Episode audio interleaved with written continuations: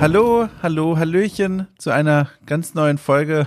Ich weiß gar nicht, sagt man das eigentlich so? Hallo zu? Naja, herzlich willkommen. Hier ist eine neue Folge von Okay Cool trifft, dem Format, bei dem ich, Domstadt, freier Journalist, jede Woche einen Menschen aus der Spiele- und oder Medienbranche kennenlerne und treffe und zum Plausch einlade und dann einfach mal schaue, was passiert, wohin uns die Tonwellen so tragen. Und das ist auch diese Woche passiert. Ich hatte zu Gast die Vanessa Seifert, die ist äh, Musikjournalistin und auch Illustratorin und Grafikerin. Und sie ist tätig in einer Branche, die ganz weit weg von meinem eigenen Arbeitsbereich liegt, nämlich in der Musikjournalismusbranche. Und es war sehr interessant, mal mit ihr gemeinsam in diese Welt zu schauen, an der ich bisher immer nur interessiert äh, vage begeistert vorbeigegangen bin, aber nicht so wirklich eine Ahnung davon hatte, wie es da eigentlich so aussieht. Und ich habe sie quasi ausgefragt und so mehr über ihr Leben, über ihre Arbeit erfahren, die übrigens dieses Jahr, auch ein Grund, warum ich sie eingeladen habe, eine ganz spannende Wendung genommen hat, denn Vanessa hat sich äh, im Jahr 2020, dieses Jahr voller Sorgen und Ängste, selbstständig gemacht. Und äh, der Schritt in die Selbstständigkeit, einige Menschen da draußen werden es wissen, ist immer irgendwie ein Schritt äh, voller Angst und Zweifel und Sorgen. Und dann ausgerechnet auch noch dieses Jahr. Äh, das fand ich äh, eine Pulverfass-ähnliche Vermengung. Und deswegen wollte ich Sie mal ausfragen, wie das eigentlich so zustande kam. Natürlich hat mich aber auch interessiert, wie sah denn eigentlich Ihr Weg in diese Welt des Musikjournalismus aus? Was hat sie vorher gemacht? Wie denkt sie über diese Branche? Über all diese Dinge haben wir gesprochen und es war ein sehr schönes Gespräch, ein Gespräch, das mich äh, abermals diese Welt von Okay Cool sehr hat schätzen lassen, denn das war wieder so eine dieser Begegnungen, bei der ich gemerkt habe, hui, da habe ich jetzt meinen eigenen Horizont wieder um ein paar Zentimeter erweitert, wenn es nicht sogar Meter waren. Und das ist was richtig Schönes, weil das eben Themen waren, mit denen ich normalerweise nur sehr wenig zu tun habe. So.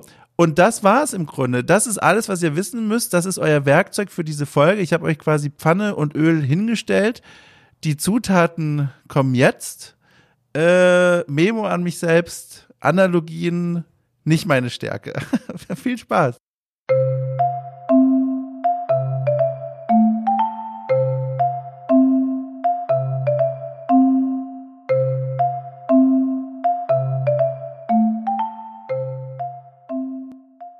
Das war ganz schlimm. es war richtig unangenehm. Es war voll schlimm, weil vor allem wir schon beim Runterzählen nicht mehr in Sync waren. Nee. Aber ist egal. Ich krieg das in der, in der Post äh, hin und Post ist sowas von überbeschrieben für das, was ich hier dann mache. Ich sitze dann immer weinend an meinem Schnittrechner und versuche beide Tonspuren irgendwie übereinander zu schieben, dass es halbwegs klappt. Äh, ja. Ich, ich glaube, die drei war synchron sonst ich, nichts. Ich, ich, denke auch, es hat irgendwie hat's funktioniert. Ich hatte mal hier eine, eine Folge, äh, in, bei der mein Gast während der Aufnahme mehrfach einen Ausfall seines Aufnahmegeräts hatte und er konnte dann zwar immer wieder quasi über so einem alten Motorboot den Motor neu starten und das Ding wieder neu äh, aufzeichnen lassen, hat mir dann am Ende aber alles so zusammengeschnippelt in einer Datei geschickt und dann musste ich das auseinanderschneiden, wie so einen, wie so einen Kopfhörergedongel in der Hosentasche, weißt du, und musste das dann wieder so auseinanderpfriemeln. Ich habe bis bisschen geweint. Also das war, es hat geklappt alles, hat niemand gemerkt, aber ich hoffe, das steht uns heute nicht bevor. Äh, hoffe ich auch nicht. Es ist ja nicht mein Gerät, aber äh, mir wurde es erklärt und es, es leuchtet noch rot, da wo es rot leuchten soll und deswegen nimmt es auf. Stimmt, du hast ja, äh, dafür noch ein großes Danke, du hast ja das Aufnahmegerät, ein äh, richtig professionelles von der Nachbarin geholt. Ist das eine berühmte Persönlichkeit? Kannst du verraten, warum diese Person ein professionelles Aufnahmegerät bei sich liegen hat? Ich würde schon sagen, das ist eine berühmte Persönlichkeit, ist, äh, das ist äh, Felina, eine meiner besten Freundinnen und meine Nachbarin und sie ist Morningshow-Moderatorin bei Radio Energy. Okay, das ist tatsächlich überraschend gewesen. Ich dachte, ich sage das einfach mal so als Gag. Jetzt kommt dieser. Ach, das ist ja, also das ist ja natürlich super cool. Also dann vielen Dank und Grüße gehen raus äh, für dieses Aufnahmegerät. Auch wenn ich sagen muss, dass das, was du gerade benutzt, auch wunderbar funktioniert hätte. Also das, ich hatte mir das viel schlimmer vorgestellt. Ja, das sind nur alte iPhone-Kopfhörer. Au, okay, dann Grüße auch raus an iPhone. Jedenfalls, wir hatten vorher, äh, bevor wir äh, hier quasi mit dem Aufnahmeknopf losgestartet sind, wollte ich ja noch, wenn du dich erinnern kannst, noch von meinen Dealen was erzählen. Ich habe mich davon geschlichen, um einen Kaffee zu holen. Man konnte es bis in die Nachbarschaft hineinhören. Ähm, und dann kam ich zurück und dann wollte ich dir noch sagen, warum es auch wichtig war, dass ich versucht habe zu schleichen. Denn ich habe ja, wie du vielleicht weißt, zwei Kater und die haben heute einen sehr aktiven Tag gehabt. Und jetzt sind sie endlich eingeschlafen und, und leise und still und machen machen nichts, kratzen nicht in Schulterbereichen rum von mir, sondern sind einfach nur im Bett und ich bete immer, dass sie während der Aufnahmen nicht wach werden, weil das ließe sich kaum noch irgendwie unterdrücken. Äh, deswegen toi toi toi für uns für die nächste Stunde. Okay, das klingt wirklich wie so ein Familienvater, der sagt, die Kinder schlafen, jetzt kann ich mal ganz kurz was anderes machen. Also, stimmt wirklich. Hast du eigentlich, ich bin mir nicht sicher, hast du Haustiere? Irgendwas, was bei dir rumstromern könnte? Leider nein. Also ich hätte sehr gerne einen Hund, aber das ist, also war vorher arbeitstechnisch und jetzt eben finanziell nicht machbar. Mhm. Und dann wäre es unverantwortlich, da jetzt einen Hund zu holen. Geht der Wunsch denn, also wenn wir drüber sprechen können, ich will ja jetzt nicht, wenn dieser Traum etwas weiter weg gerade ist, jetzt nicht über was sprechen, was nicht erreichbar ist, aber wenn es doch geht, würde mich interessieren, geht der Wunsch mehr hin zum großen oder zum kleinen Tier dann? Mm, so kniehoch ungefähr. Also wenn, dann ist in meinem Kopf schon immer so, okay, dann Tierrettung irgendwie ein Hund. Mhm. Und da kann ich mir jetzt ja nicht unbedingt aussuchen, äh, was dann sozusagen zu mir passt. Äh, aber natürlich sollte es keine Riesendogge sein, da ich nur 1,60 groß bin. Das wäre ein bisschen unverhältnismäßig. Ja. ja. Ich bin, ich bin äh, immer so ein bisschen hin und her gerissen, ob ich nicht doch hier noch diesen Tierhaushalt vergrößern möchte. Wie gesagt, zwei Kater. Theoretisch wäre noch so ein bisschen Platz für ein drittes Tier. Und dann überlege ich immer, ein Hund wäre auch irgendwie schön. Also ich mache es natürlich nicht, weil es dann doch ein bisschen wenig Platz ist. Aber der Gedanke reizt mich. Und wenn ich das erzähle, das irritiert immer sehr viele Menschen, die dann komischerweise immer noch davon ausgehen, dass man sich irgendwie als Mensch nur entscheiden kann für Katze oder für Hund. Darf ich fragen, zum einen Katzen, hast du eine Meinung? Und zum anderen, äh, warum ausgerechnet Hund als Favorit? Mm, Katzen finde ich eigentlich auch super. Habe ich auch überlegt, ob das hier äh, besser wäre. Ich weiß aber nicht, ob die Wohnung dafür zu klein ist und mhm. ich habe einen kleinen Pflanzentick und weiß nicht, welche genau giftig für Katzen und Hunde wären. Und Ach, für Hunde Zeit. kann ich den Ticken nach oben stellen. Bei Katzen kann ich die schlecht aus dem Weg räumen. Ja, Katzen sind auch sehr undankbare Hausbewohner, wenn man Pflanzen mag. Ich hatte mal eine kurze Phase, in der ich so einen grünen Daumen ausgepackt habe. Der wurde innerhalb von Minuten komplett aufgefressen. Es war natürlich ein weißer Voraussicht Pflanzen, die nicht giftig sind. Aber das war nicht so schön. Das war, äh, da habe ich gemerkt, man muss zumindest bei diesen beiden Tieren, die ich habe, diesen Kompromiss eingehen. Entweder Haustiere oder Pflanzen. Und deswegen ist es ja für dich ja jetzt eine schöne Situation. Du kannst deine Wohnung so grün machen, von oben bis unten jetzt. Richtig, genau. Und bei dem Hund wäre wirklich, okay, ich müsste die halt alle ein bisschen weiter hochstellen vielleicht, damit er da jetzt nicht so unbedingt drankommt. Aber der wird jetzt ja nicht auf, unbedingt auf der Fensterbank rumhüpfen, was eine Katze ja schon eher macht. Deswegen spielt das noch mit rein und ich glaube, der Hund wäre auch der Antrieb für mich, öfters und regelmäßiger rauszugehen. Mhm. Plus ganz früher als Kind und Jugendliche bin ich in meinem Dorf mit so einem Hund von einer älteren Dame jeden Tag Gassi gegangen. Ach, schön. Und dadurch ist schon irgendwie so eine Verbindung weil ich selbst durfte immer nur äh, Meerschweinchen haben. Und damit kann man dann nicht so viel Gassi gehen oder so oder rausgehen. Äh, ja, genau. Deswegen ist schon sehr, sehr lange dieser Hundegedanke da. Aber ich bin auch vernünftig genug, um zu sagen, dass das jetzt nicht passen würde. Wie ist es denn eigentlich gerade für dich, apropos rausgehen? Äh, man bekommt es ja mit, äh, es ist, geht ja gar nicht anders. Corona-Pandemie immer noch vollkommen am Start. Fällt es dir schwer, äh, dich an all diese Einschränkungen zu halten oder, oder äh, begrüßt du diese, die, den empfohlenen Lebensstil, der sich jetzt lieber mehr daheim als draußen abspielen sollte? Ähm, ich komme tatsächlich ganz gut damit klar, aber weil ich vorher auch nicht so der Mensch war, der so in riesigen Menschenmengen unterwegs war, außer mhm. Konzerte natürlich. Das ist das, was sehr, sehr fehlt. Aber so treffe ich mich jetzt tatsächlich mit ausgewählten Leuten draußen zum Spazierengehen und auch da gibt es dann keine Umarmung zur Begrüßung oder sowas. Und ja, das ist das, worauf ich halt achte und dass ich nicht mit zu vielen Menschen in irgendwelchen geschlossenen Räumen unterwegs bin. Mhm. Ja. Das war bei, bei diesem Thema immer was, was mich bei meinen Gästen in der Vergangenheit immer sehr interessiert hat, auch zu fragen, wie die denn damit klarkommen mit den Einschränkungen in Hinsicht darauf, dass man jetzt viel, viel, viel mit sich alleine zu tun hat, weil man ja jetzt äh, gezwungenermaßen nicht mehr ständig sich mit Leuten umgeben kann. Wenn ich fragen darf, wie ist das so für dich? Bist du cool damit, dich auf deine Couch oder auf deinen Stuhl zu setzen? Ich weiß nicht, wie du eingerichtet bist. Äh, und einfach so für dich zu sein? Oder hältst du das nur schwer aus?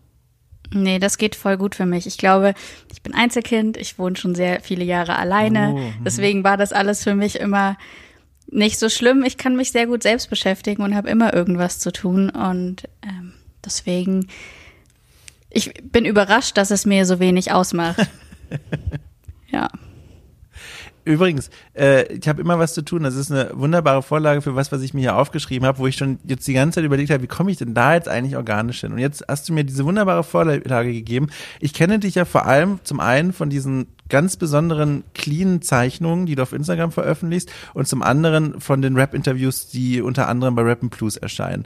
Was ich mhm. aber gar nicht weiß, und da wollte ich auch gar nicht so sehr in dieses Rechercheloch abtauchen, was war denn davor eigentlich? Also wo, wo bist du denn zum Beispiel in diese ganzen, in diesen ganzen Medienzirkus reingekommen? Wo war dein Eintrittspunkt und vor allem auch warum? Okay, es, es folgt ein kleiner Monolog mit sehr vielen Abzweigungen. Ja, sehr gerne. Ich. ich versuche nachzukommen und zu folgen. Ja. Ähm, ich habe zuerst meine mittlere Reife gemacht, habe da währenddessen aber immer schon viel fotografiert und auch ein Praktikum bei so einem Fotografen gemacht, war aber immer so, dass ich dachte, okay, ich glaube, das ist eher ein Hobby als ein Job, mit dem ich dann am Ende auch finanziell irgendwie abgesichert wäre.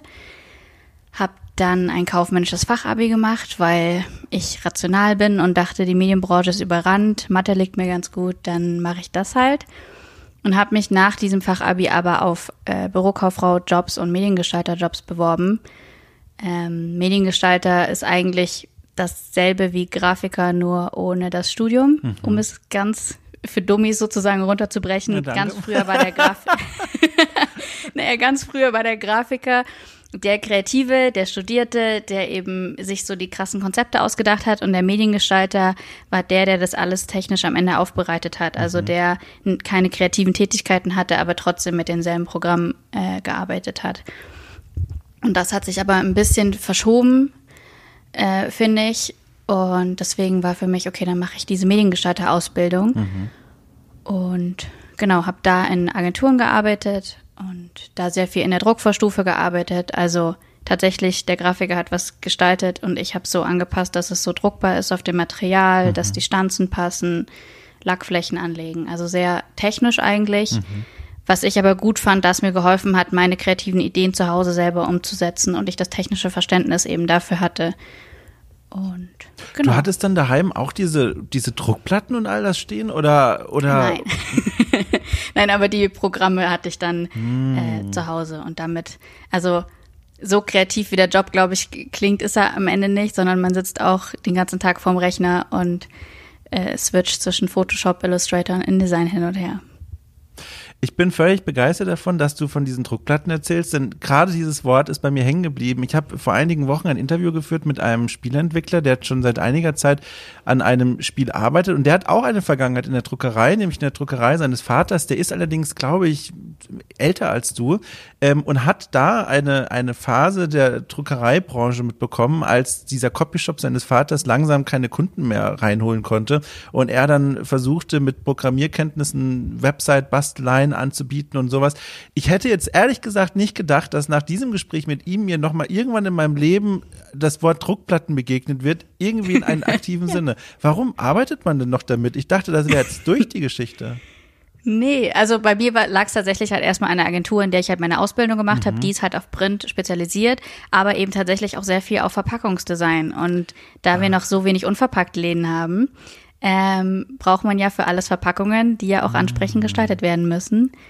Äh, genauso wie große Plakate, die auf der Straße hängen, Werbeanzeigen in Magazinen.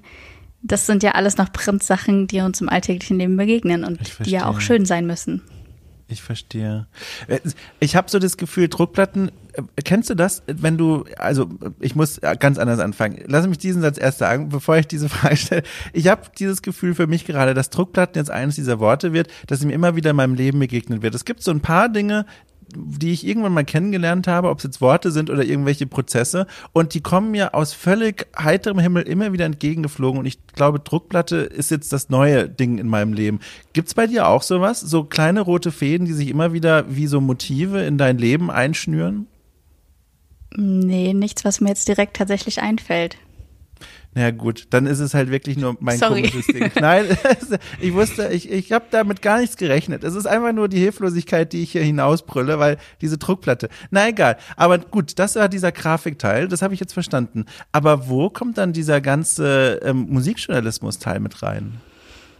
Das, also mit das Musikthema fing tatsächlich schon früher an, dass Ja. ich, äh, weiß ich nicht, ich glaube mit 12, 13, 14 fing Deutschrap an und irgendwie haben das die coolen Kids halt auf dem Schulhof gehört und dann hat man da auch mal reingehört und ich lebte dann lange Zeit von den gebrannten äh, CDs und MP3s, die rumgeschickt wurden von meinen Klassenkameraden und habe mich dann aber aus irgendeiner Wissbegierde da immer mehr reingefuchst und das Internet war ja zum Glück dann auch schon so weit, dass man das nutzen konnte.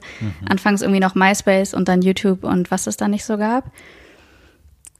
Und offenbar habe ich mir da so ein Wissen angeschafft, dass ein damals noch bekannter, jetzt ein sehr guter Freund, irgendwann meinte, okay, Vanessa, ich schreibe für Rap and Blues, lass uns mal bitte zusammenschreiben, weil du hast zu allem eine Meinung und kannst die verargumentieren.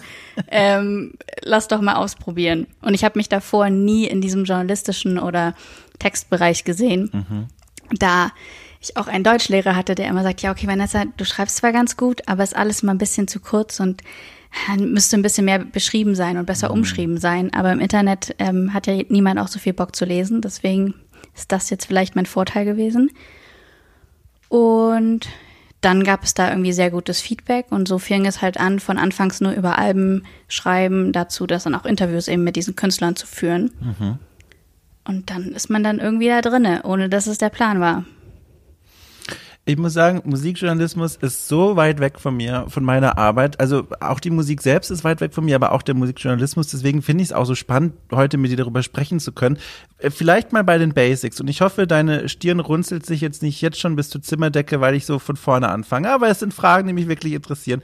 Wie muss ich mir das vorstellen? Ähm, ein Künstler, den du gut findest, der veröffentlicht oder eine Künstlerin veröffentlicht ein neues Album und du sagst, Mensch, äh, Track 5, ich hätte Fragen dazu.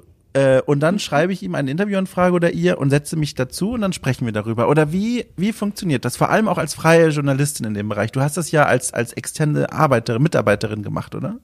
Ja, genau. Ähm, also das bei Rap and Blues ist da tatsächlich ehrenamtliche Arbeit, aber es kam, also gab danach auch bezahlte äh, Interviews. Und zum Beispiel, wenn es ein Interview zu einem Release ist, dann wird eben der Blog aktiv angeschrieben von den zuständigen Presseagenturen. Hey, Künstler XY released dann und dann ein Album. Habt ihr Lust darüber zu reden mit dem Künstler? Hier ist auch schon mal das Album vorab. Und dann hat man meistens schon irgendwie so drei Wochen vorher das Album zum Hören, sodass das Interview dann eben auch zum Release online gehen kann. Und dann gibt es ja sehr viele Künstler, die davor schon sehr viele Interviews gegeben hat, die ich jetzt sozusagen in meinem Kosmos eh verfolgt habe und mitbekommen habe. Und dann, dadurch, dass ich eben so lange Fan einfach von der Musik und von der Kultur war, äh, haben sich ja in meinem Leben schon sehr viele Fragen bei sehr vielen Künstlern angesammelt und dann kann ich sie tatsächlich irgendwann halt stellen. Und dann stelle ich aber nicht die, die typischen Promo-Fragen, die halt jeder dann irgendwie stellt und die oft abgearbeitet werden, sondern dann am Ende das, was mich interessiert. Und dann bin ich immer froh, wenn Leute sagen, hey, das waren Sachen, die mich auch interessiert haben, jetzt habe ich Antworten dazu. Hattest du schon mal das Gefühl, so richtig bei einem Interview so abgewunken zu werden in Form von diesen typischen PR-Antworten und auch nicht durchzukommen? Gab es solche Momente mal? Brichst du dann knallhart ab oder, oder wie, wie verhältst du dich in solchen Situationen? Nee, ich glaube, ich hatte bisher wirklich sehr, sehr großes Glück. Echt? Ich meine, ich bin jetzt bei, oh Gott, über 60 Interviews und hatte immer sehr dankbare Interviewgäste. Ich meine, ich habe durch Freunde, die eben, wie gesagt, jetzt beim Radio oder so arbeiten, wusste ich so, okay, keine geschlossenen Fragen stellen, wie man Fragen formuliert ein bisschen. Das waren schon so Sachen, die man irgendwie weiß und wo man dann darauf geachtet hat. Und mittlerweile ist es auch nur so, dass ich mir wirklich so Themen aufschreibe und nicht mehr komplette Fragen und dann sehr viele Fragen innerhalb des Gespräches entstehen. Und dadurch ist es dann, glaube ich, für beide Seiten sehr angenehm, weil es nicht so klingt, ich gehe gar nicht darauf ein, was du gerade gesagt hast und arbeite meine Fragen ab, sondern ich hake nach bei Sachen, die du gerade gesagt hast. Oh je, mir wird gerade siedend heiß, weil mir jetzt spätestens bewusst wird, dass du ähm, im Kopf hast, wie gut, wie gut äh, Fragen klingen sollten. und ich schaue hier auf mein Schmierpapier und denke mir, okay, ich, wenn sie aufsteht und geht, weiß ich, dass es nicht in die Richtung ging, die angenehm war. Nee, alles gut. Ich bin ja das erste Mal jetzt auf der anderen Seite und deswegen ist es für mich ja auch eine komische Situation. Ja, sehr gut. Du hast die Antwort gefunden, die nicht mal die Spur eines Lobs beinhalten könnte. sehr gut. Das finde ich sehr schön. Äh, ja, genau. Äh, so, äh, zu, zurück zu diesen, äh, zu diesen Interviewsituationen. Wie, wie kommst du überhaupt an diese Leute ran? Äh, schreibst du da dann Leute an, von denen du auch so ein privates Interesse hast? Oder gibt es so diese No-Brainer, die man auf jeden Fall abklappern muss? Diese ganz großen Namen, die du erreichen kannst und sagen kannst, okay, ich sollte da schon mal vorbeigehen, auch wenn es mich nicht brennend interessiert? Oder sind diese über 60 Interviews wirklich mit Menschen, wo du sagst, boah, ich will diese Person sprechen? Tatsächlich alles Leute, mit denen ich sprechen will. Ein Großteil der Interviews ist für ein eigenes Projekt, was ich mache, über das ich noch nicht so viel reden kann. Und mhm. die anderen Sachen waren eben für, äh, für den Blog oder für andere Seiten. Und da konnte ich mir immer aussuchen, mit wem ich reden will. Also es war nicht so, okay, der und der, mit dem müssen wir jetzt ein Interview führen, wer will das machen, sondern ich hatte halt immer die Wahl, ob ich überhaupt Lust darauf habe oder nicht. Ähm, und deswegen ist es schon auch immer eher ein persönliches Interesse, was damit spielt. Mhm. Und deswegen sind es manchmal auch kleinere Künstler vielleicht in manchen Augen als als andere Magazine machen, die davon wirklich ihre Mitarbeiter bezahlen und eben davon abhängig sind, dass sie große Künstler interviewen, damit sie eben auch die Klicks abgreifen von den Fans. Mhm. Äh, ich würde dich mal gerne als mein Fernglas in diese Musikbranche benutzen, wenn ich darf, die mhm. ich so gar nicht im Blick habe, aber so, so als interessierter Außenstehender, weißt du, der so zufällig da vorbeikommt und denkt, ach guck mal, das ist ja eigentlich ganz interessant, habe keine Ahnung, wie ich da jetzt da reinkomme, aber es sieht irgendwie interessant aus. Wie geht's äh, Rap-Szene vielleicht spezifisch gerade dieses Jahr? Kannst du da so von deinen eigenen Eindrücken beschreiben, wie geht's den Künstlerinnen und Künstlern? Ist das ähnlich wie bei vielen anderen Branchen auch eine Branche, wo die Musikerinnen und Musiker sagen, boah, ausgefallene Konzerte, äh, alles sehr schwierig? Dadurch, dass ich jetzt nicht so viel Kontakt mit, mit Rappern oder sonst was habe, kann ich das so direkt nicht beurteilen. Aber ja, natürlich, es sind eigentlich alle Festivals weggebrochen, mhm. alle Touren mussten verschoben oder abgesagt werden. Ich glaube, die Künstler kriegen es noch so weit größtenteils hin, dass sie jetzt halt die Zeit nutzen, um konsequent im Studio zu sein und da Musik zu machen. Aber auch dann ist das Ding, okay, man, Musikvideodrehs sind jetzt nicht mehr so einfach, weil auch da sind meistens sehr viele Menschen beteiligt und das funktioniert jetzt alles nicht mehr so die Leute, die halt tatsächlich leiden, sind eben größtenteils eben die Tontechniker, die Leute von den Locations, die Beleuchter. Und das ist ja genreübergreifend so.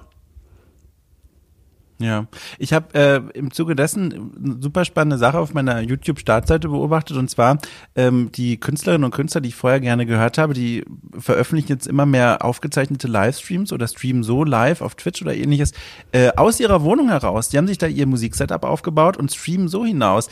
Äh, hast du das, äh, du hast es mit Sicherheit mitbekommen, hast du eine Meinung dazu? Ist das, ist das was, was vielleicht sogar bleiben könnte nach der ganzen Pandemie-Geschichte? Mm, ich habe es mitbekommen, ja, und ich glaube, aber es ersetzt halt das Konzert nicht. Es mhm. ersetzt dieses Feeling nicht.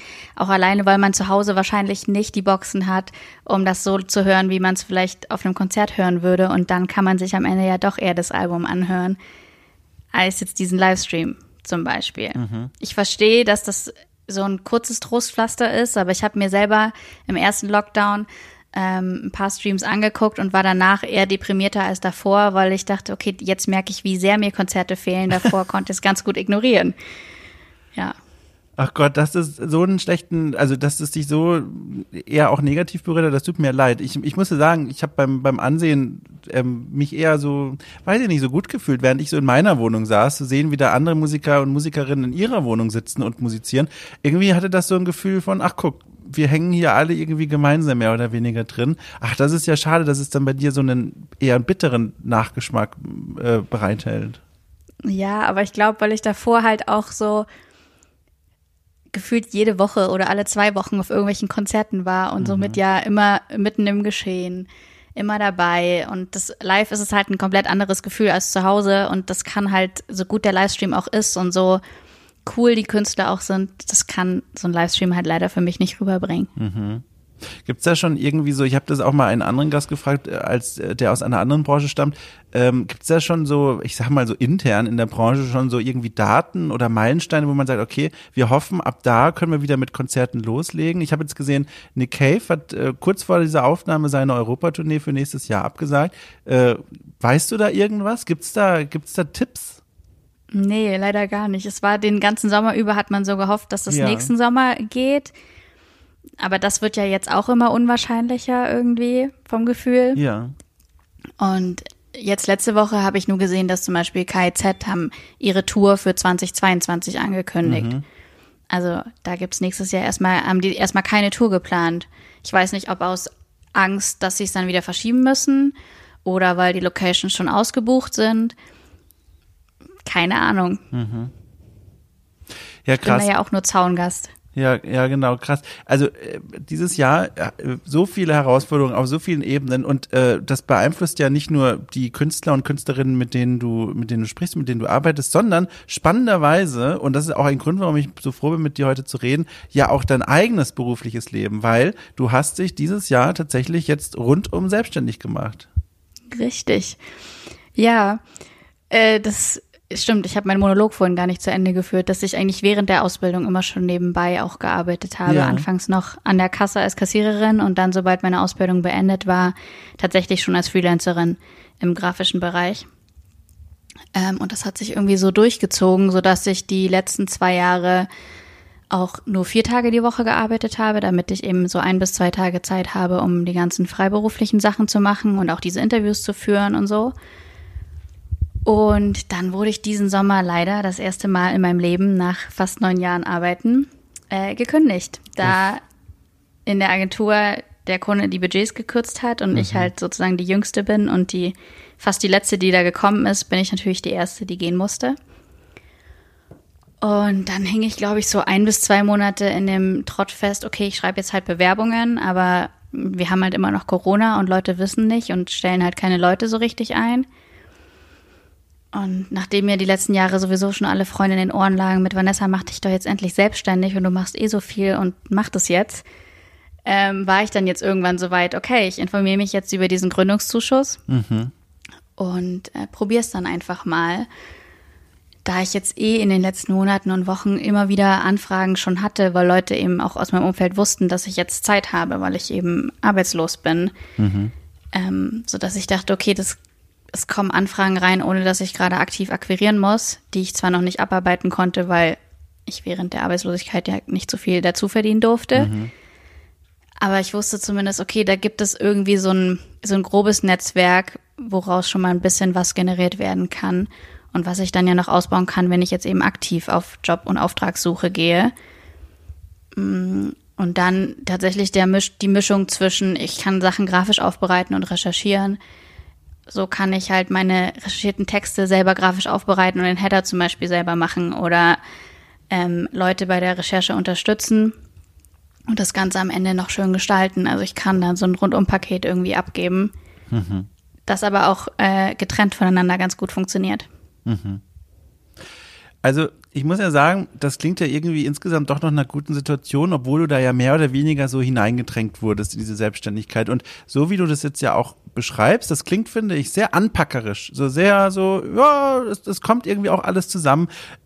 Schwingt da nicht trotzdem auch so ein bisschen Angst und Unsicherheit mit? Oder, oder stehst du da schon längst mit zwei Beinen vollkommen drin und alles ist cool? Ich habe das Gefühl, Existenzangst ist schon seitdem ich im Arbeitsleben bin so ein Teil von mir. Wirklich? Äh, ich kann dir nicht sagen, warum, aber irgendwie ist sie immer da.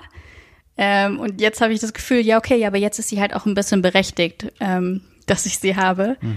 Ähm, deswegen, klar habe ich Angst, klar habe ich Sorgen, auch jetzt in Bezug auf Corona, aber ich habe das für mich jetzt auch dann so zu Ende gedacht und war, okay, Agenturen werden in den nächsten ein, zwei Jahren wahrscheinlich eh keine festen Leute einstellen, sondern vermehrt auf Freelancer zurückgreifen. Und alle haben jetzt verstanden, dass man dafür nicht in den Agenturen oder Unternehmen sitzen muss, sondern man von überall aus arbeiten kann. Somit ist das vielleicht jetzt sogar mein Vorteil, dass, dass die Leute suchen, die flexibler sind und die sie buchen können und die sie nicht fest einstellen müssen. Und ich kann ja, selbst wenn es mit der Selbstständigkeit nicht klappt, äh, danach wieder in einen festen Job oder hätte auch kein Problem, ähm, mich wieder an die Kasse zu setzen, was ich ja schon mal gemacht mhm. habe, so dass ich das Gefühl habe, okay, so oder so werde ich irgendwie mein eigenes Geld verdienen.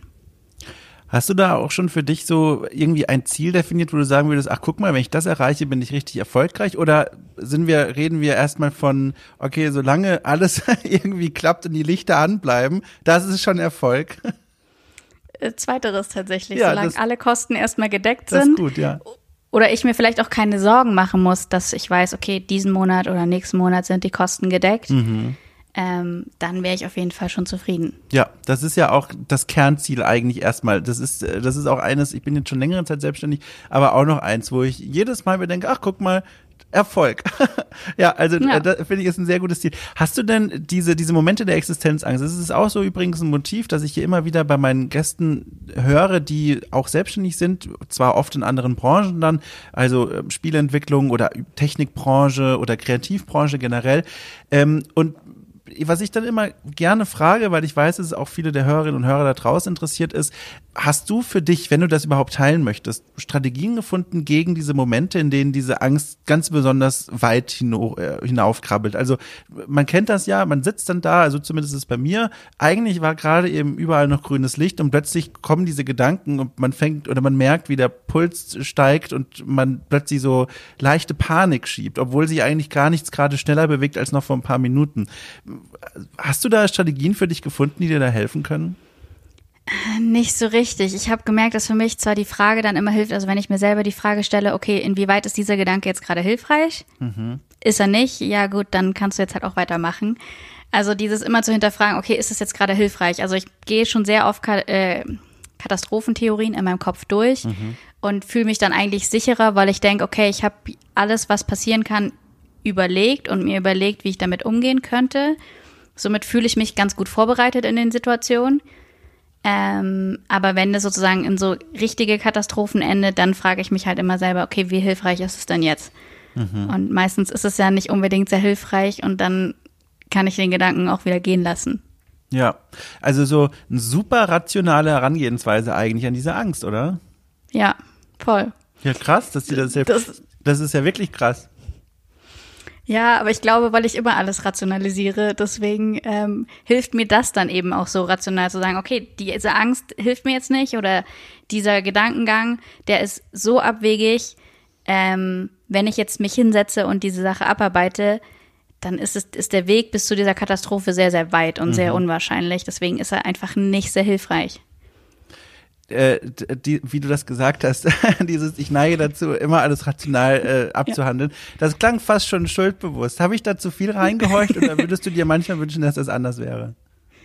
Nee, ich finde es tatsächlich ganz Echt? gut. Das ist nur was, was mir äh, bewusst geworden ist, dass ich schon immer alles sehr stark ähm, eben rationalisiere, was tatsächlich irgendwie mhm. konträr ist, wenn man sieht dafür, dass ich in einem kreativen Bereich arbeite, dass ich mich sehr viel mit Musik beschäftige, also eigentlich sehr kreativ und somit von gefühlvollen Sachen umgeben bin, aber ich selbst trotzdem alles sehr rational sehe, äh, um mich vielleicht auch zu beruhigen.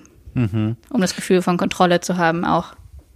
Also ich empfinde das als eine Superkraft, wenn ich da so von dir höre. Ich finde das sehr beneidenswert. Ich selber besitze diese Superkraft nicht. Äh, ich bin äh, wesentlich, also bei solchen Momenten viel emotionaler unterwegs, als du es jetzt für dich beschreibst. Ähm, was ich aber gelernt habe, und ich sag's jetzt einfach mal trotzdem, vielleicht, vielleicht kannst du davon doch noch einen halben Gedanken mitnehmen und wenn nicht du, dann vielleicht die Menschen da draußen, dass man sich selbst so eine positive Echokammer schafft. Ich meine, sowas hast du ja im Grunde auch schon. Du hast ja erzählt, dass deine Freundinnen und Freunde gesagt haben, hier, mach doch mal dich selbstständig, das würden die ja nicht sagen, wenn die nicht glauben würden, dass du das könntest. Und das ist ja auch ja. so ein, so, weißt du, so positive Brotkrümelchen, die sich so ein bisschen umgeben. Und sowas kann man auch selber auslegen. Also, dass man sich so diese klassische äh, Miniliste schreibt, hier, Dinge, die, die ich mal gut gemacht habe. So, das können ja auch ganz kleindimensionale Sachen sein, wie, hey, ich habe irgendwie, keine Ahnung, äh, Lesewettbewerb 10. Klasse gewonnen. Also ohne Witz, das sind ja so kleine Triumphe, die man sich aufschreiben kann. Wenn man sich mit sowas umgibt, äh, habe ich die Erfahrung gemacht und äh, einige Menschen da draußen draußen auch, die hier in diesem Kosmos von okay cool unterwegs sind, äh, sowas kann helfen. Also sich so eine kleine Echokammer aufzubauen. Wenn du sowas hörst, äh, ist da wieder die angesprochene gerunzelte Stirn von vorhin da oder denkst du dir, ach guck mal, das könnte für mich auch klappen? Nee, mir ist eher bewusst geworden, dass ich das tatsächlich, glaube ich, schon so mache. Also, dass Ach. ich, wenn ich von ähm, Kunden, Freunden, Künstlern was auch immer, positives Feedback bekomme in einer schriftlichen Form, dass mhm. ich mir einen Ordner auf dem Handy angelegt habe, Aha. der positives Feedback heißt. Ja. Und da speichere ich das alles rein. Ich gucke tatsächlich, glaube ich, nur einmal im Jahr da rein, aber ich speichere es mir für den Fall, dass ich vielleicht wirklich mal komplett am Boden bin. Ja. Auf der anderen Seite habe ich Freunde, mit denen ich sehr offen über meine Katastrophen auch reden kann, die das dann wiederum rationalisieren sozusagen für mich oder mir dann eben mich daran erinnern, was ich dann alles schon geschafft habe. Mhm. Ähm, so dass da tatsächlich eine sehr ehrliche Kommunikation stattfindet und ich dann auch eine Freundin habe, die mir vor kurzem sagte, Vanessa, dein größtes Problem ist, dass du deine Erfolge nicht feiern kannst. Mhm. Dafür mache ich das so lange, bis du das kannst. Und dann ist sie mein persönlicher Cheerleader, der mir sagt, was alles Geiles passiert ist.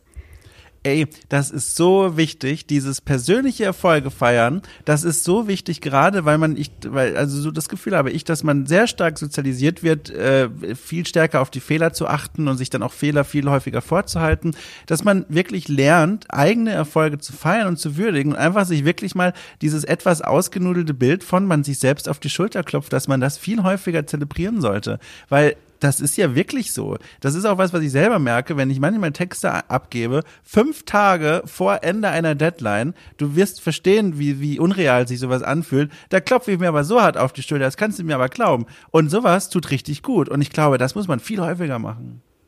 Definitiv. Ich, ich bin dabei, das zu lernen, aber ich glaube, das hängt auch damit zusammen, dass es so gesellschaftlich dieses Erfolge feiern immer sehr schnell in mit Protzen ja. ähm, in Verbindung gebracht wird und dass natürlich niemand dieser Angeber sein möchte ja. und niemand protzen möchte und ich zum Beispiel auch mir sehr viele Gedanken darüber mache, ob meine Erfolge für andere Leute zu einem schlechten Gefühl führen könnten, was mhm, ich ja gar nicht mhm. möchte.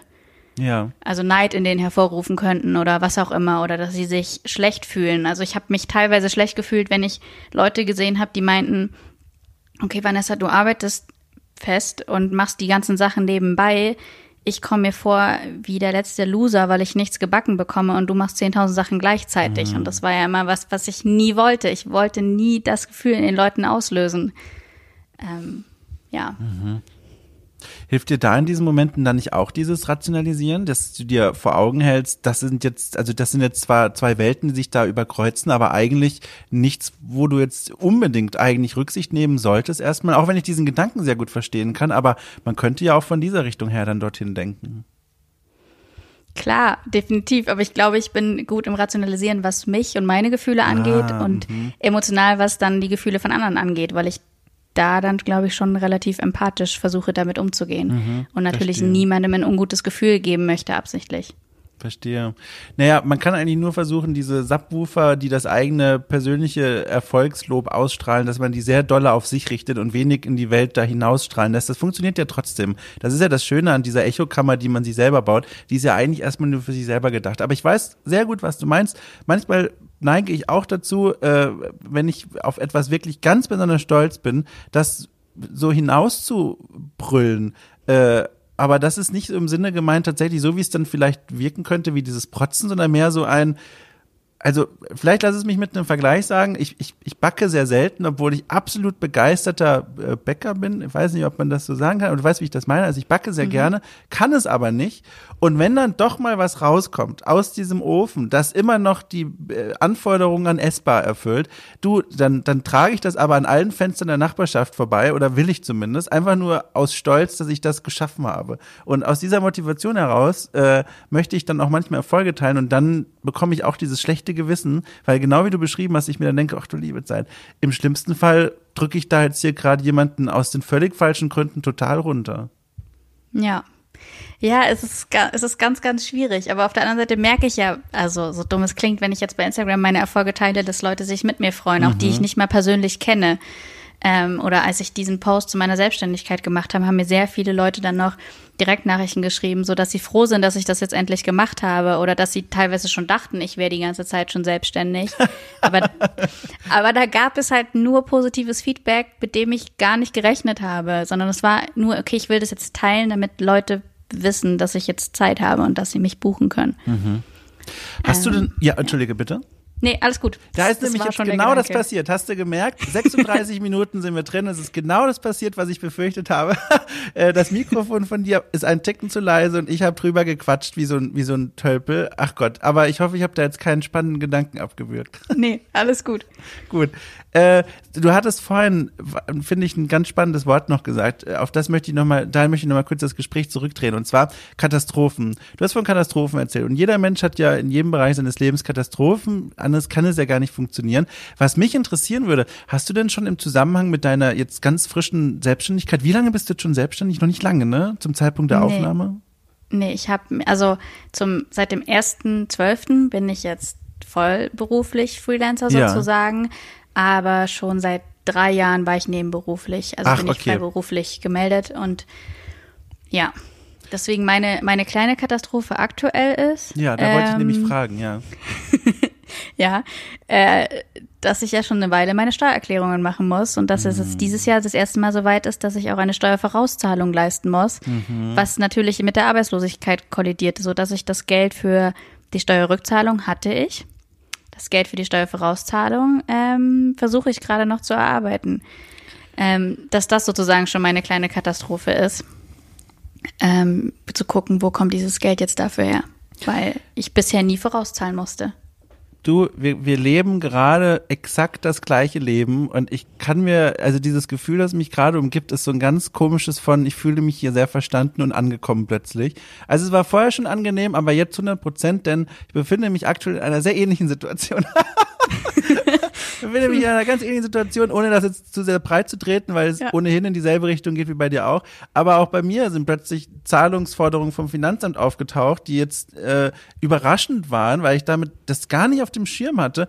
Und plötzlich kollidierte das auch noch zeitgleich mit ähm, einem ganz starken ähm, ähm, äh, Wegbrechen von Aufträgen, die eigentlich als Corona, quasi als mein persönlicher Corona-Sicherheitsschirm gedacht waren, die erschienen mir unverwüstlich wie ein, weiß ich nicht, wie ein Kuchen, den ich gebacken habe, der typische von mir. Äh, Und die sind dann weggefallen und da kamen diese zwei Dinge zusammen, wo ich auch dachte, ach du liebe Zeit, ähm, vielleicht mache ich mein Weinchen schon heute um 14 Uhr auf. Vielleicht, ja. Ja. Nee, also genau, das ist tatsächlich so aktuell eine kleine Katastrophe, die, Ja. glaube ich, aber irgendwie machbar ist, weil natürlich gab es jetzt schon Anfragen für zum Beispiel Pressetexte oder sowas, Mhm. die dann aber alle auf Januar verschoben wurden, weil es dann war, okay, jetzt vor Weihnachten brauchen wir keine neuen Songs releasen, die nicht weihnachtsbezogen sind. ja. Somit brauchen wir den Pressetext dann auch erst nächstes Jahr. Solche Sachen. Und ähm, ja, genau, das ist einfach aktuell die Katastrophe, die mir als erstes eingefallen ist. Es- Wie gesagt, es ist eine, mit der hast du mir zumindest was Gutes getan, weil ich mich jetzt direkt nicht mehr so alleine damit fühle. Hast du denn eigentlich mal drüber nachgedacht? Und auch da weiß ich gar nicht, wie, wie üblich das eigentlich in, in deiner Branche ist, im Musikjournalismus und das drumherum, so eine eigene Crowdfunding-Seite zu machen, also so eine Steady- oder Patreon-Seite einzurichten und sagen, guck mal hier, ich bin jetzt hier, ich bin Vanessa, ich mache diese und jene Sachen und wenn ihr mich unterstützen wollt, dann könnt ihr das hier tun. Das machen ja mittlerweile in anderen Branchen einige Menschen, die kreativ arbeiten. Ist das was, was bei dir auf dem Radar schon mal aufgetaucht ist oder gibt es da Gründe für dich, die dagegen sprechen? Ich, es gibt keine richtigen Gründe, außer mein Bauchgefühl, das dagegen spricht tatsächlich. Also ja, ich habe mir schon sehr viele Gedanken darüber gemacht. Dass, es, es, bestehen, es bestände ja sogar die Option, äh, aus meinen Illustrationen Ja, eben so ein Patreon-Ding zu machen. Also fernab von dem redaktionellen Ding, sondern von der Kunstsache. Aber irgendwas in mir sträubt sich da noch dagegen und ich kann nicht genau sagen, was es ist. Kannst du gar nicht greifen, nicht mal eine Ahnung, äh, weil ich meine, Gründe dafür, also dagegen vielmehr, gäbe es ja wirklich, kann man sich einige ausdenken, aber kannst du es gar nicht greifen? Ich glaube, mein Gedanke ist, also wenn ich andere Patreon-Leute sehe, ich unterstütze die, ich unterstütze Crowdfunding-Projekte, also ich finde das alles gut und gar nicht verwerflich, aber auch da wieder, für mich selber würde sich, glaube ich, nach Betteln anfühlen, obwohl ich weiß, dass es kein Betteln ist. Ja. Ja, ich verstehe. Ich verstehe. Also äh, völlig unbefangen kann ich gut nachvollziehen. Erfahrungsgemäß vielleicht nur so als Gedanken für deinen Hinterkopf zum, zum Draufliegen quasi. Ähm, ganz unaufdringlich gemeint, sowas mit der Zeit lernt man diesen Blick darauf zu verändern und nicht zu verändern im Sinne von sich das einzureden, sondern zu erkennen, wie eigentlich die Situation ist, nämlich dass man ja selber eine eine eine Arbeit anbietet und dafür dann quasi diese diese Plattform anbietet zur Unterstützung. Ähm, wenn man das erstmal verstanden hat und und verinnerlicht hat, dann fällt das wesentlich einfacher. Also das nur so als Gedanken für den Hinterkopf von dir, aber ich kann sehr gut verstehen, woher diese Bedenken grundsätzlich kommen. Sehr sehr gut sogar. Ja. Ja, theoretisch würde es ja gehen, dass ich auch wirklich einen Postershop zum Beispiel mit, Ja. mit meinen Illustrationen mache. Dann müsste ich wieder ein Gewerbe anmelden und Gewerbesteuer zahlen und all solche Sachen. Mhm. Dann würde ich meinen Freiberuflerstatus, also und die Vorteile davon ein bisschen verlieren, Ja. zumindest für diesen Teilbereich. Äh, und das ist mir gerade alles noch zu viel Steuerkram, Ja. äh, in den ich mich erstmal anfangs reinfuchsen will. Und mir reicht dieser eine Status und ich brauche nicht noch einen zweiten. Das kann ich verstehen. Ich, Und ich dann muss ich mich ja. Entschuldigung. Nein, das war ich schon wieder. Bitte. Und dann muss ich mich ja auch um Versand kümmern und ich Oh, müsste in ja. Vorkosten gehen bei den, bei den Drucken. Und das ist ja dann auch so ganz viel logistischer Kram, Mhm. den ich noch nicht weiß, ob ich den so handeln könnte oder so handeln möchte. Ja.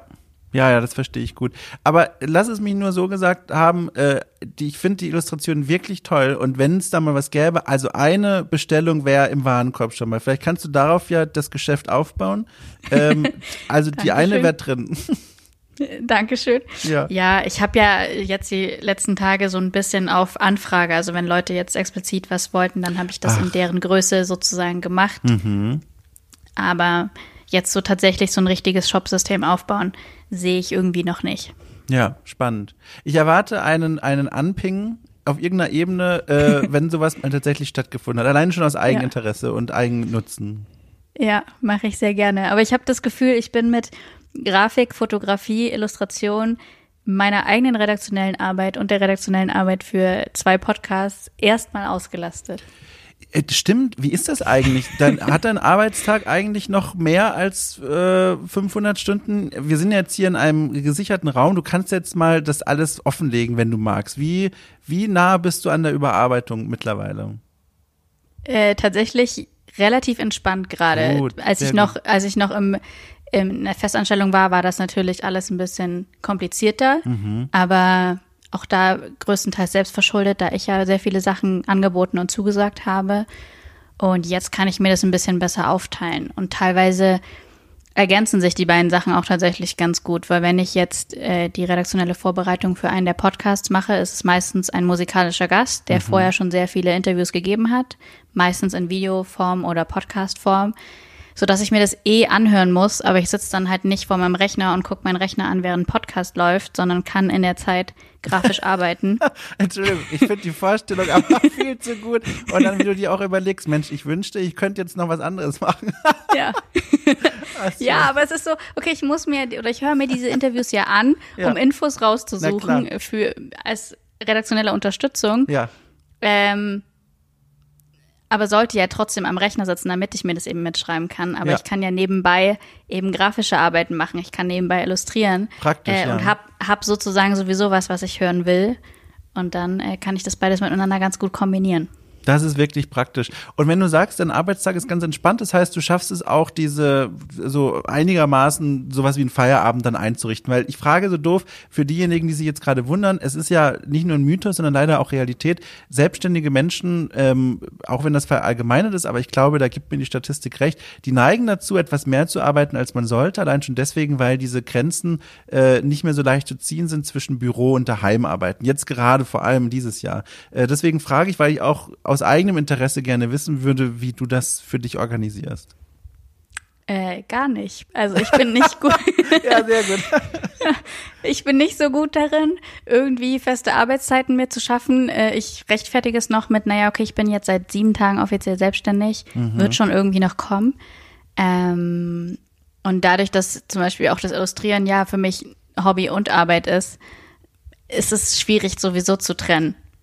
Und äh, dann halte ich mich halt an die Deadlines und mach's dann, wenn's wenn es sich für mich gut anfühlt zu arbeiten. Und ich stelle mir jetzt auch morgens keinen Wecker, sondern schlafe halt aktuell noch aus und wach halt auf und dann arbeite ich die Sachen ab, die ich mir vorgenommen habe. Ja.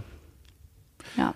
Äh, sind, es bedeutet Ausschlafen bei dir ein klösterliches, um 5 Uhr morgens sitze ich aber am Schreibtisch und warte darauf, dass der Strom wach wird oder Langschläfer? Mm, Aktuell, also sagen wir, seit meiner Kündigung ist mein Schlafrhythmus sehr, sehr anders. Äh, und ich bin tatsächlich auch, was ich weiß, was sehr ungesund ist, aber aktuell funktioniert das noch sehr gut, nachts am produktivsten. Ja. Dass ich dann wirklich um 22 Uhr anfange und bis 4 Uhr oder so arbeite und dann halt Endlich. schlafen gehe. Endlich Ja. mal jemand, der dieselbe Arbeitsmoral und Arbeitszeiten vor allem teilt wie ich auch. Mir geht es ganz genauso. Ich, ich, ich habe hier, ach, ich wollte schon sagen, ich habe ein Fenster in der Wohnung. Also habe ich tatsächlich, aber ich schaue hier aus diesem, also mein Gott, ich habe mehr als ein Fenster in dieser Wohnung, aber ich habe hier ein Fenster, aus dem schaue ich nachts ganz besonders gerne. Da kann ich auf eine Kreuzung schauen, wo äh, tagsüber, auch jetzt dieses Jahr leider, ziemlich viel los ist und nachts gar nichts. Und ohne Witz, nachts gegen, ich sag mal so zwei, sehe ich hier immer so zwei, drei streunende Katzen über die Straße laufen. Oder auch Hauskatzen, das sehe ich von der Entfernung nicht, aber ne, äh, Katzen jedenfalls. Und dieses Bild ist immer so beruhigend. Drumherum, ich freue mich dann immer sehr auf diesen Moment und danach und davor kann ich richtig gut arbeiten und mich konzentrieren. Und ich ernte dafür von vielen Menschen äh, äh, nicht glauben wollen, das Kopfschütteln. Aber ich glaube, hier bin ich jetzt gerade in offenen Armen gelandet. Richtig, ich weiß nicht, woher es kam, aber das ist jetzt aktuell mein Modus. Schön. Auch da wieder, um zu meiner lieben Freundin und Nachbarin zu kommen, die Mhm. ja Morningshow-Moderatorin ist, somit um 4 Uhr ungefähr aufsteht, haben wir schon sehr oft festgestellt, wir haben halt einen sehr unterschiedlichen Tagesrhythmus. Ich gehe ins Bett, wenn sie aufsteht. Ja. Ja, krass. Ja. Ich habe einmal in meinem Leben ähm, äh, den, den Genuss, äh, ich muss jetzt vorsichtig überlegen, wie ich das jetzt hier einleite. Ich habe einmal in meinem Leben den Genuss äh, genießen dürfen, wie auch immer, ähm, jeden Tag um 4 Uhr bereits wach zu sein. Äh, und zwar habe ich ähm, vier Wochen lang im Kloster gelebt. Und jetzt Achtung, ich muss das kurz richtig rücken, weil wir kennen uns ja quasi gar nicht und ich will nicht, dass das in einer komischen Ecke hängen bleibt. Äh, ich bin in Süddeutschland aufgewachsen, natürlich dann katholisch äh, gezwungenermaßen sozialisiert worden. Und wie es zu so einer ordentlichen süddeutschen katholischen Sozialisierung gehört, sollte man auch mal ein Kind schön ins Kloster schicken. Das haben sich zumindest meine Eltern gedacht. Und dann war ich als, als, als äh, junger Mensch, äh, als kleiner junger Teenager, war ich im Kloster gesessen und musste jeden Tag um 4 Uhr ins Kloster äh, in, zur Andacht äh, aufwachen. Und das Lustige war, was ich bis heute nicht vergesse, ist, all diese Mönche dort haben dieses, diesen, diesen Habitus gehabt von, mein Gott, das ist das Beste, was uns je in unserem Leben passiert ist, so früh schon in der Abendnacht sitzen, an Gott denken und so weiter. Und dann saß ich da, früh morgens um vier mit den anderen Mönchen da, in den Altersstufen zwischen 20 und 70 war da alles dabei. Und fast alle haben geschlafen. Ohne Witz.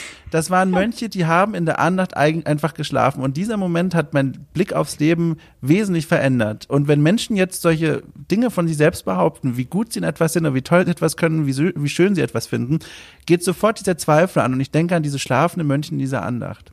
Und ich habe Vielleicht haben sie aber auch meditiert. Jetzt machen wir das, das nicht kaputt.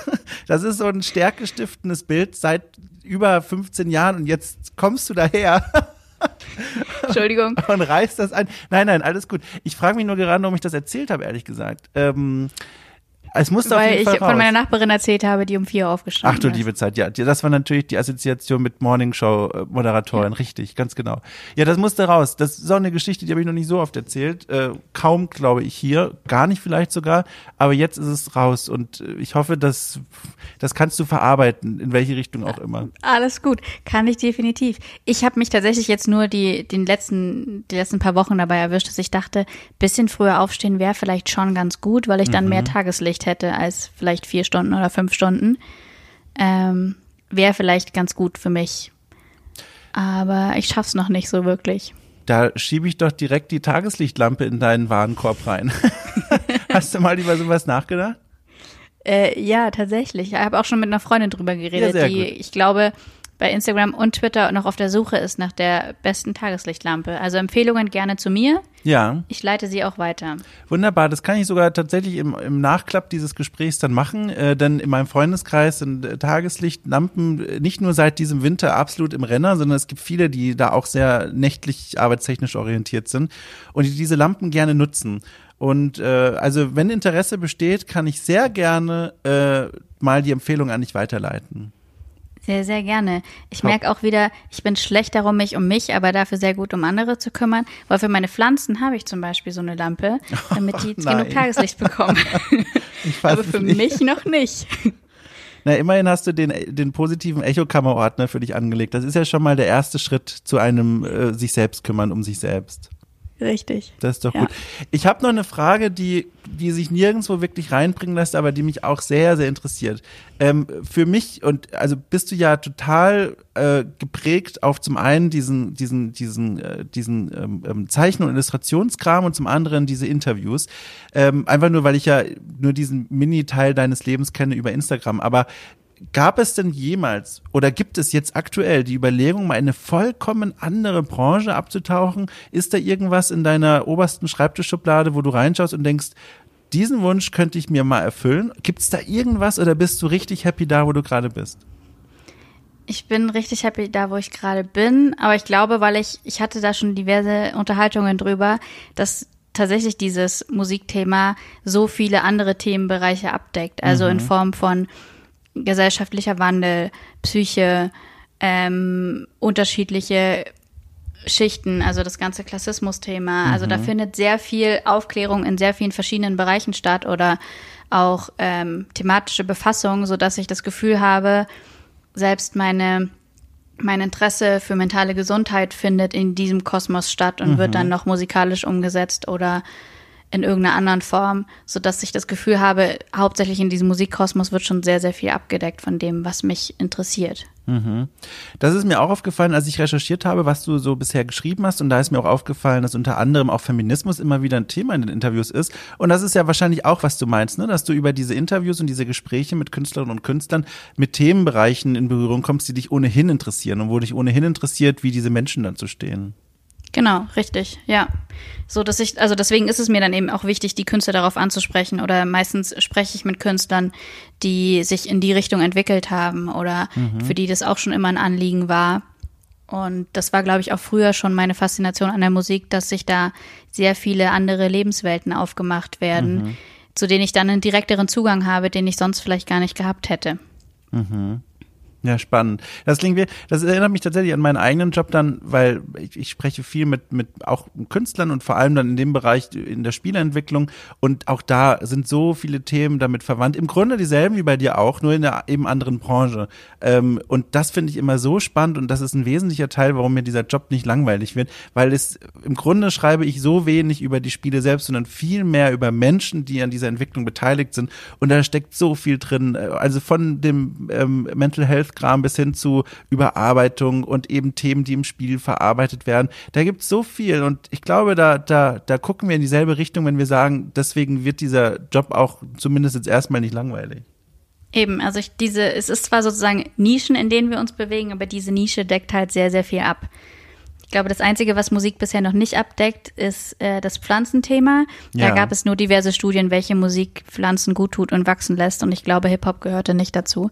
Mhm. Ähm, Deswegen, vielleicht gibt es ja irgendwie mal Rapper, die Plant Moms und Plant Dads werden. Klares Defizit auf jeden Fall dieser Musik. Ich habe da äh, auch übrigens eine, eine, eine Erinnerung an diese, an dieses, diesen Themenkomplex, der jetzt irgendwie selber raschen kommt, aber ich gehe damit einfach mit. Ähm, und zwar, ich hatte ja erzählt, da, oh, guck mal, da kann ich einen Kreis schließen, den, den ich eigentlich nie aufmachen wollte. Ich habe ja erzählt von diesen Pflanzen, die hier umgekommen sind durch meine Kater. Und äh, diese Kater sind zu einem Soundtrack gestorben. Und zwar zum Soundtrack von Tabby Pilgrim. Die Kater? Die Pflanzen meinst du? Oh mein Gott, die, Ka äh, die Pflanzen meine ich. Habe ich die Kater gesagt? Das ja. ist jetzt äh, Dark Turn. Nein, die Pflanzen. äh, und okay. während die Kater die gefressen haben, lief tatsächlich im Hintergrund das neuere, neueste Album von Tabby Pilgrim. Und äh, das passte irgendwie alles schön zusammen. Siehst du, so schließt sich der Kreis, der Gesprächskreis und unser Themenkreis. Das ist jetzt eine unheimlich höfliche Art und Weise zu sagen, ich würde jetzt mal langsam hier rausgehen.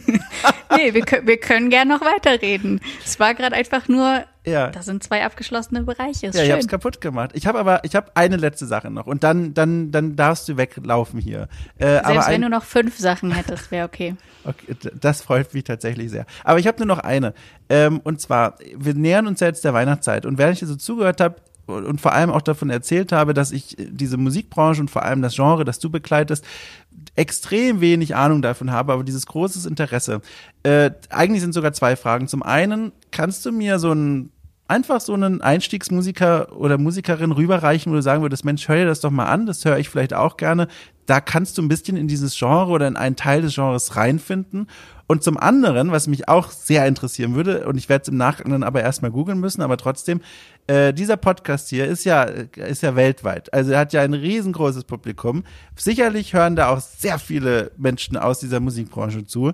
Wenn es einen Menschen gibt, den du gerne mal gewinnen würdest für ein Interview, für deine Arbeit, dann ist jetzt der Zeitpunkt gekommen, diesen Wunsch loszuwerden. Also einmal eine Empfehlung und einmal, wen du gerne interviewen würdest. Wunsch geht raus. Okay, äh, ich, Überforderung auf jeden Fall. Ja. Ähm, meine Empfehlung, das ist jetzt, ist mein Lieblingskünstler schon immer und das ist nicht nur reiner Rap, sondern sehr experimentell mhm. eigentlich, ähm, ist immer Tour. Mhm sehr melancholisch. Er produziert selber, er singt, er rappt aber auch und macht sehr viel alles in diesem Kosmos. Und ich finde, es passt tatsächlich immer sehr gut zur dunklen Jahreszeit. Auch sehr selbstreflektiert. Mhm. Und, oh Gott, Künstler.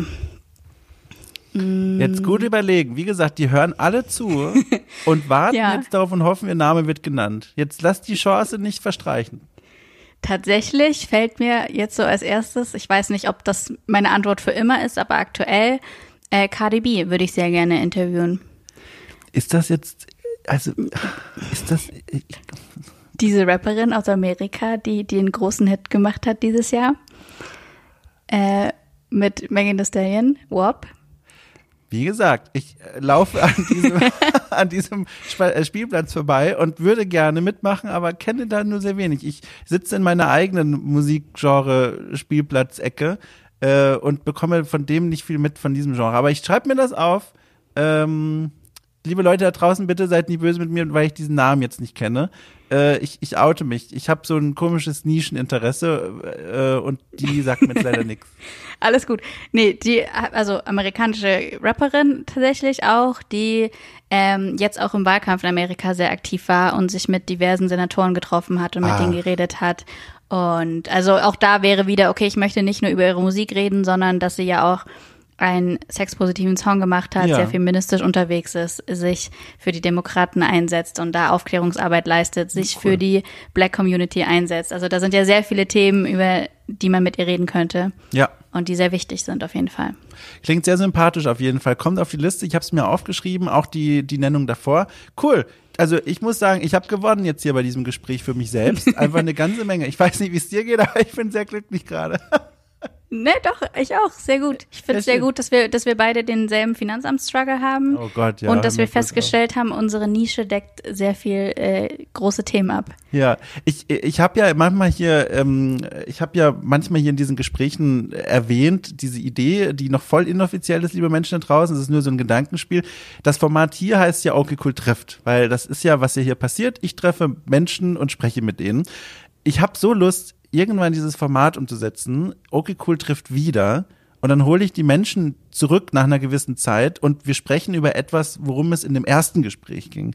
Und diese geniale Idee, die würde ich auch so gerne mit dir umsetzen. Also irgendwann, wir reden hier wirklich von einem, weiß ich nicht wie langen Zeitraum, weil hier sind ein paar Dinge getroppt an Themen. Mein Gott, ich fühle mich sehr alt, weil ich gerade getroppt gesagt habe, aber du weißt, was ich meine. Hier sind ein paar ja. Themen fallen gelassen worden sein müssen, die, wo mich interessieren würde, wenn wir mal wieder aneinander geraten, wie wir da darüber denken. Alleine schon, weil ich bis dahin die Musik gehört habe, die du mir empfohlen hast.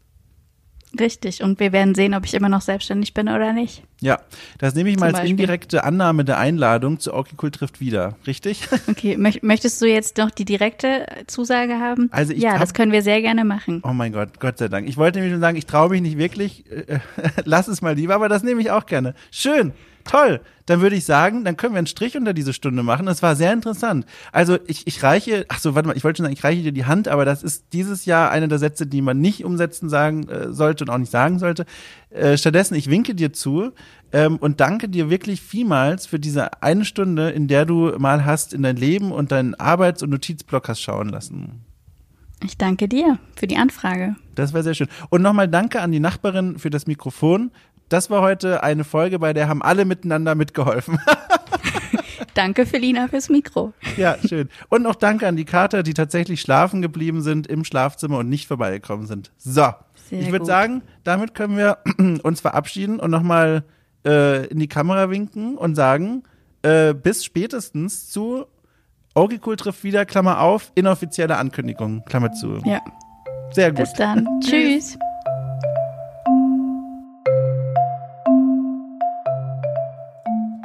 So, das war mein Gespräch mit Vanessa Seifert. Ein ganz spannender Austausch, finde ich, der mich in äh, eine Welt geführt hat, in der ich bisher immer nur maximal interessierter Gast war.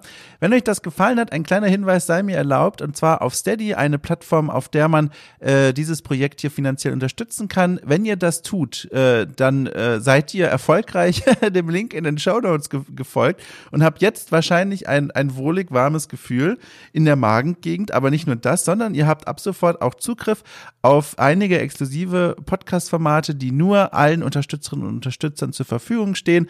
Wenn euch das interessiert, dann schaut doch da gerne mal rein. Das würde mich wahnsinnig freuen und natürlich auch helfen. Ansonsten hören wir uns nächste Woche. Es war wieder schön. Es war mir eine Freude. Es war mir ein Kuchenbacken.